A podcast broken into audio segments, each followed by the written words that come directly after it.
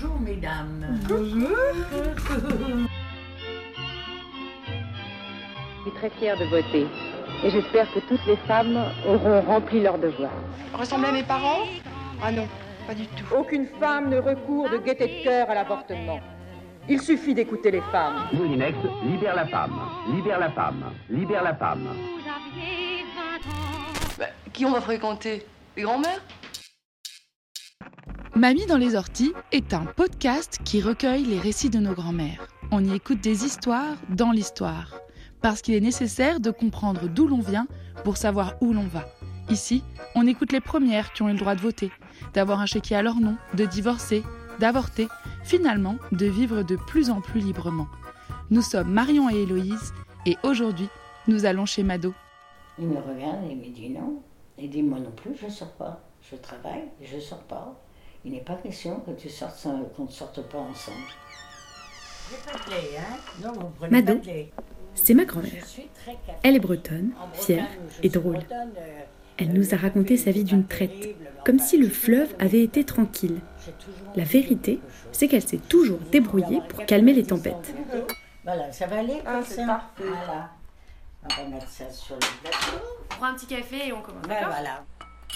Vous avez grandi en Bretagne? Ah oui, j'ai quitté la Bretagne à 26 ans. Parce que quand je me suis mariée avec un breton. Mes parents étaient boulangers, pâtissiers, tout ça, donc j'allais avec papa livrer du pain à la campagne, comme ça. Je me rappelle dans les, euh, euh, comment, euh, les, personnes de la campagne qui commandaient aussi du pain, ils mettaient une, une hotte de, en bois devant leur maison et on déposait ça. Là. Mes parents nous en ont toujours parlé en, français, mais dans, le, commerce, on avait euh, que des clients qui parlaient breton. Alors, il fallait se débrouiller, quoi. C'était, un peu escamoté, quoi. Le, le mot breton, chez moi, oui, mon frère et ma soeur parlaient un peu mieux. Je me faisais disputer par mon père qui tenait le. Parce qu'en plus, il y avait café, boulangerie, pâtisserie, qui on fermait jamais. Je discutais avec les clients, j'arrivais à me faire comprendre, mais je me à, table, parce qu'on avait un père qui était excessivement sévère. On avait le droit à rien, à rien. C'était le mutisme complet à table. Euh, pas de musique, rien. Si on mettait la musique, il éteignait tout de suite dès qu'il arrivait. Mais euh, non, on a eu une. Avec ma soeur, ma soeur, elle, elle, elle lui répondait, elle, se défendait. Moi, non, j'étais docile, je disais rien. Je, et ce- celui qui a le plus souffert, c'est mon frère, qui a pris la, suite de la boulangerie après. et votre, et votre maman, du coup euh, À un moment, c'était la, c'était la sœur Teresa, quoi. hein. Alors on lui disait, comment ça se fait que tu peux supporter un, homme pareil? Mais tel, ils étaient tellement religieux, tellement catholiques et tout ça, que pas, pas papa, hein. Papa, c'était le tout fou. Et puis c'était l'homme qui voulait qu'on réussisse, et puis que faire du sport, c'était un casse-cou.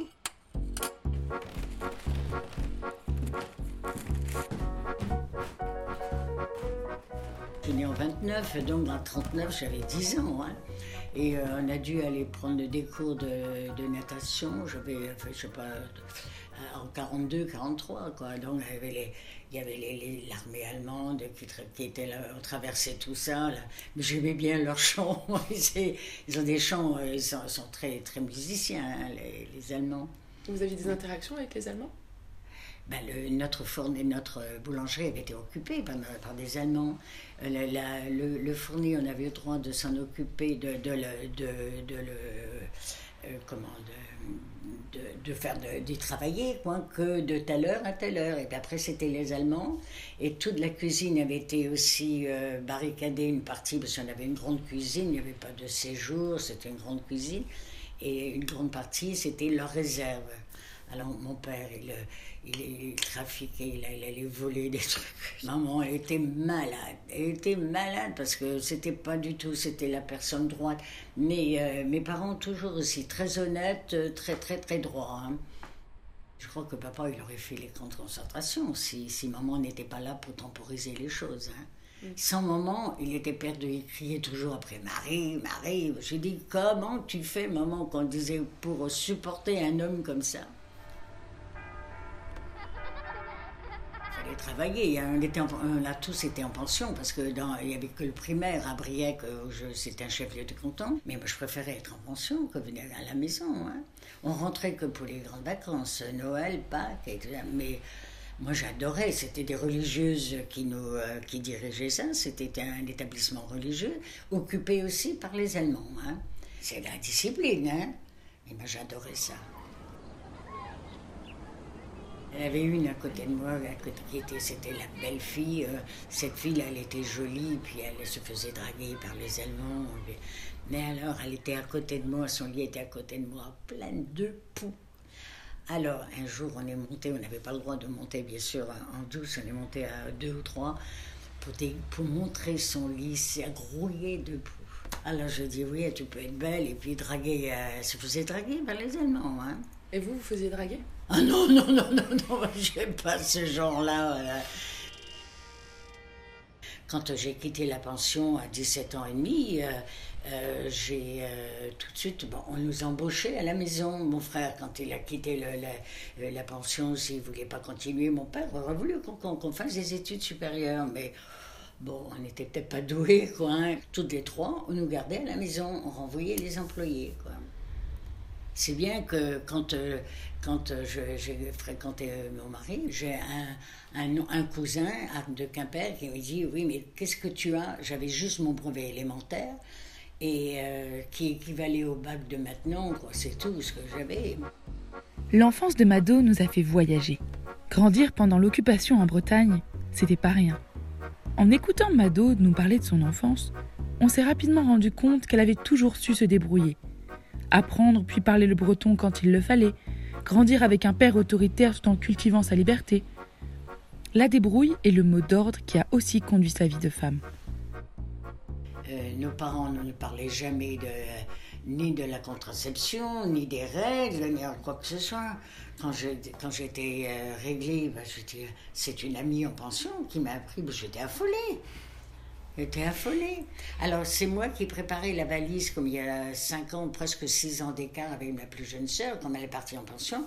On m'avait chargé de préparer sa valise et je lui avais mis des serviettes hygiéniques en la, préparant aussi, en lui disant, parce qu'on est allé en pension à 12 ans, quoi. Je lui ai parlé de, de ça, ils ne sont pas étonnés. Je lui ai dit, tu, tu, euh, tu, tu vas avoir des règles tous les mois et tout ça, mais ils ne sont pas affolés. Tandis que moi, j'étais vraiment affolée. Et les, les personnes, les, les élèves que- qui étaient en pension, il y avait beaucoup de la campagne.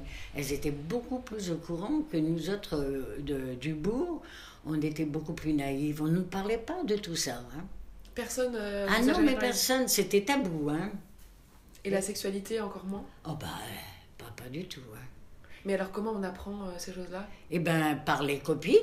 Et puis souvent, c'est des... euh, euh, c'est faussé, quoi. Et tu savais pas à quoi ça servait? Non, pas du tout.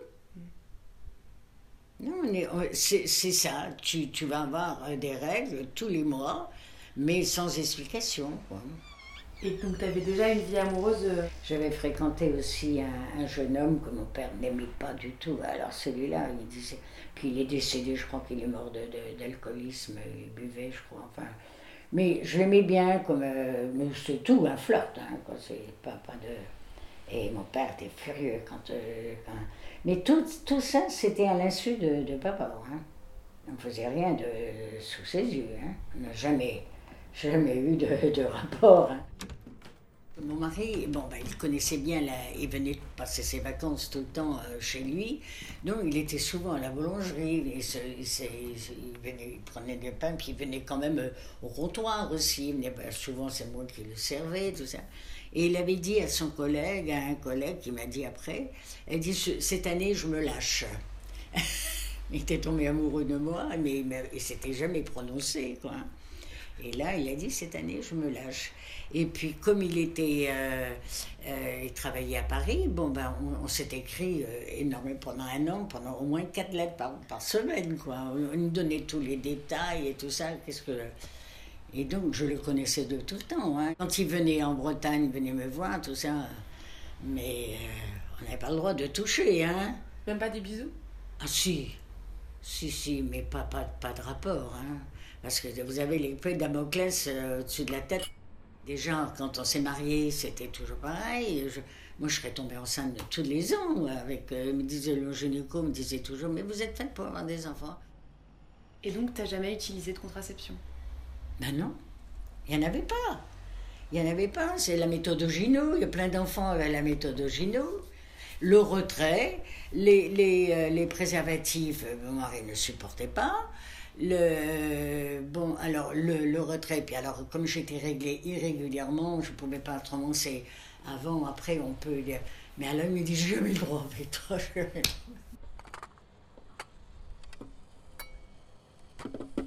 j'ai jamais senti mes enfants bouger, hein. Jamais, parce que j'avais. On se demandait pourquoi. Il n'y avait pas d'échographie en ce moment-là. Il n'y avait rien. Alors, euh, après, on m'a fait des radios pour euh, voir pourquoi mes enfants, l'un comme l'autre, Patrick, Christine, on l'a provoqué. Mais Patrick, je ne savais pas. Quand je suis allée à la visite du huitième mois, il me dit Vous rentrez immédiatement, votre travail a commencé. Je dis Je suis que de huit mois. Alors, j'avais acheté, on n'avait pas de couches à, à jeter, ni rien du tout en ce moment-là. hein. C'était, j'avais tout acheté, les couches, les pointes et tout ça, et je voulais laver ça à la dernière minute. Et j'avais mis à tremper le, le- avant de partir, j'allais à Saint-Denis, parce qu'on était à Saint-Denis, donc je m'étais inscrite à la maternité de Saint-Denis, et j'allais là-bas en, consultation aussi. Et puis, euh, euh, je devais le les faire bouillir, tout ça, en, en rentrant. Je téléphone à mon mari à, son travail. Je lui ai dit écoute, je rentre à la clinique, mon travail est commencé, mais il y a les couches à. Et comment je vais faire je ne serai pas. Eh bien, je dis tu te débrouilles, moi je rentre à la maternité. Et je suis rentrée, effectivement. J'ai passé toute la nuit dans la salle de travail. Et alors, c'était une salle, la salle commune en ce moment-là. Et des femmes qui arrivaient en criant. Mais je dis, c'est comme.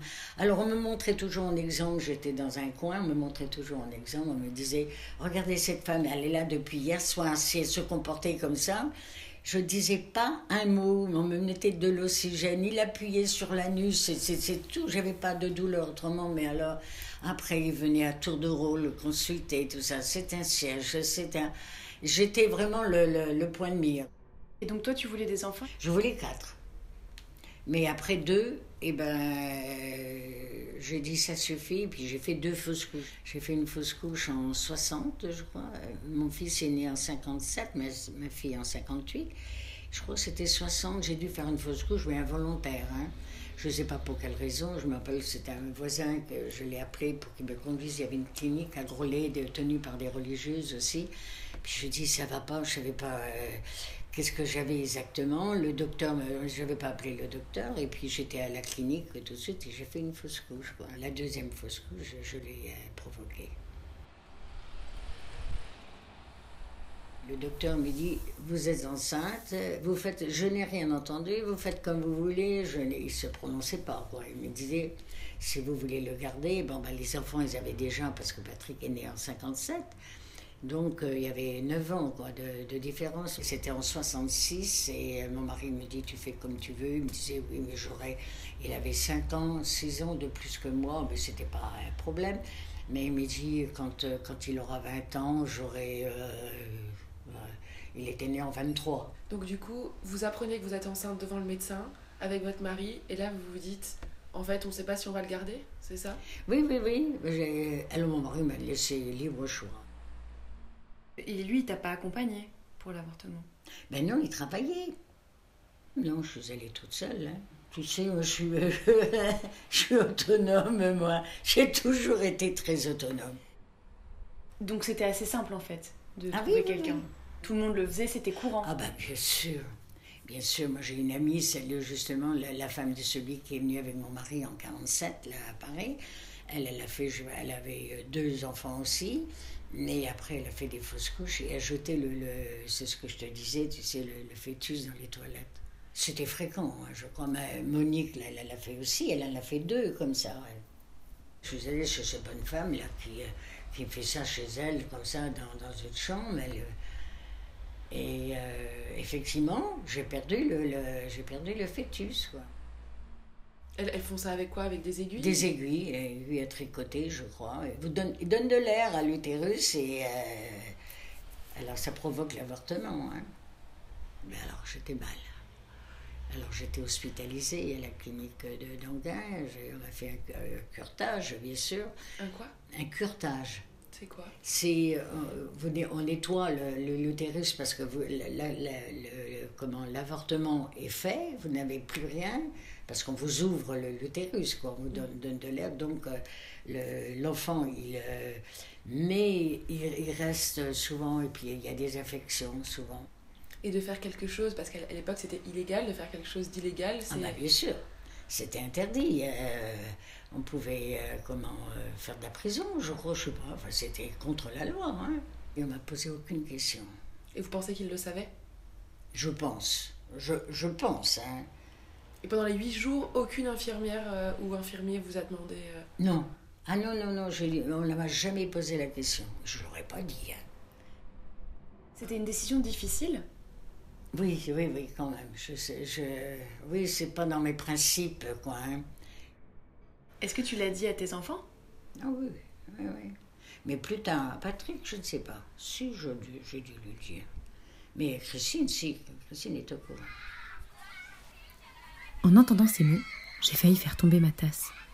Une sexualité sans contraception, un avortement illégal, des épreuves face auxquelles Mado a une fois encore su se débrouiller.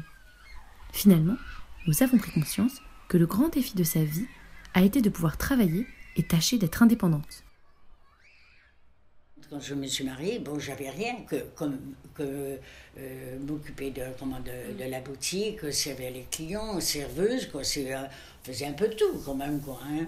Maman, elle était là aussi, mais euh, maman, après, elle avait complètement abandonné son, le travail de, de la cuisine. Euh, C'était nous, c'était les filles qui faisaient à manger. Enfin, ma soeur, elle était très douée en cuisine. Moi, j'étais moins à ce moment-là. Alors ce cousin-là me dit, écoute, euh, je, je connais le directeur du comptoir d'escompte à, à Paris, si tu veux, je parle pour toi, mais il faut que tu suives des cours de quelque chose, d'avoir, c'est pas ton BE, ni ton, ton, ton, diplôme, de ton, ton rôle de serveuse qui va te, te trouver du travail. Donc j'ai pris des cours de dactylo, je détestais ça. J'allais à Quimper, je détestais ça. Alors donc quand j'étais reçue au comptoir d'escompte, il me dit, si vous veniez pas de la part de Monsieur Le dit, je vous aurais, vous, vous avez 26 ans, vous allez gagner comme les jeunes de 18 ans. Puis à ce moment-là, moi, je disais absolument rien. J'ai changé de vie. et euh, euh, comment, oui, et puis qu'est-ce que vous savez faire? Euh, j'adore les chiffres. Mais je dis, je veux travailler, je veux travailler. Mon mari avait une bonne situation, mais j'ai dit, qu'est-ce que je ferais? Il dit, oui, puis alors, euh, vous allez tomber enceinte, Euh, comme ça. Ça, c'était donc euh, tout de suite après mon mariage. On s'est mariés au mois d'août et euh, septembre, octobre, je suis allée le voir, j'ai eu un rendez-vous. Et je n'ai eu la même place qu'en février. Et donc tous les matins, toi, t'allais travailler. Et Oui. lui, il allait travailler. Vous alliez travailler tous les deux à ce Ah moment-là. oui, oui, oui, je m'ennuyais, moi. Alors, euh, il recherchait une, une vendeuse, alors je me suis proposée, mais je travaillais le dimanche matin. Alors là, mon mari était en colère, il me disait, ben non. Et toi, quand t'as voulu travailler après en ayant des enfants, comment ça s'est passé? Ah, mais j'ai jamais travaillé. Et j'ai travaillé juste à mi-temps pendant trois mois. C'était une femme qui a eu des- un enfant à- sur le tas. Et elle tenait une boutique, mais c'était une boutique de meubles. Elle voulait s'occuper de cet enfant, donc elle cherchait quelqu'un à mi-temps. Et moi, j'ai to- tombée sur l'occasion, j'ai trouvé ce, je sais plus comment, j'ai trouvé cette, euh, cet emploi-là. Je me suis proposée, puis il m'a dit oui, je crois que vous ferez l'affaire. Alors, mon mari ne voulait pas, je dis mais t'en fais pas, le matin je conduirai les enfants à, l'école, et puis euh, et à ce moment-là, je les avais inscrites à la, inscrits à la cantine. Sinon, moi, je faisais quatre fois le trajet de, de l'école parce que je travaillais pas, j'avais pas le droit à la cantine à ce moment-là. Alors mon mari me disait oui. euh, euh, Je dis mais je serai avant toi. Il rentrait, il était très ponctuel. Il travaillait en Seine-et-Marne, à Chelles, et mais il était toujours, il arrivait toujours à la même heure en voiture. hein. Et alors là, moi je travaillais pas loin de la gare du Nord, mais alors la première fois, j'ai pris le bus, et je dis, j'y arriverai pas. il fallait que je prenne le train, je me souviens, le train de 19h07 ou quelque chose, et je fermais la boutique à, à 19h. Quand je voyais une cliente qui s'arrêtait à la boutique, je disais, je dis, ben non, j'espère qu'elle va pas rentrer. pour- je, dis après je vais aller à pied. Je rentre, je montais la rue euh, de Denain là à pied. Je courais, je courais.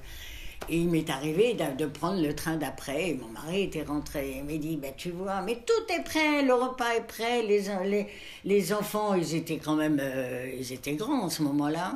Le matin, je, il fallait faire préparer à manger. Et puis alors, je voulais pas. Alors, il me dit Oui, tu vois la tête que tu as, t'es es fatiguée. Je suis pas fatiguée du tout. Et finalement, je voulais travailler pour voir du monde. Mais dans cette boutique-là, on voyait personne. Toi, tu aurais voulu travailler et t'as pas pu travailler. Et du coup, quand euh, ton mari est décédé?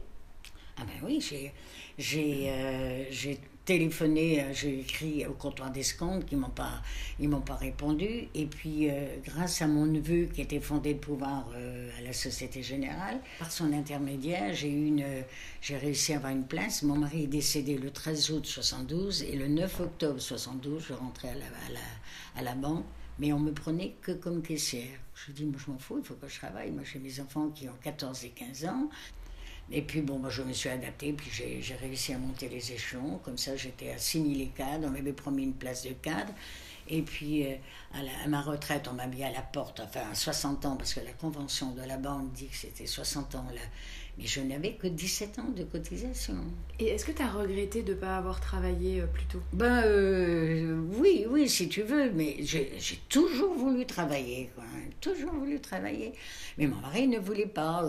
Bon, alors je me dis, puis qu'est-ce que tu vas faire? Je dis, je ferai n'importe quoi. Donc tu t'ennuyais à la maison la journée?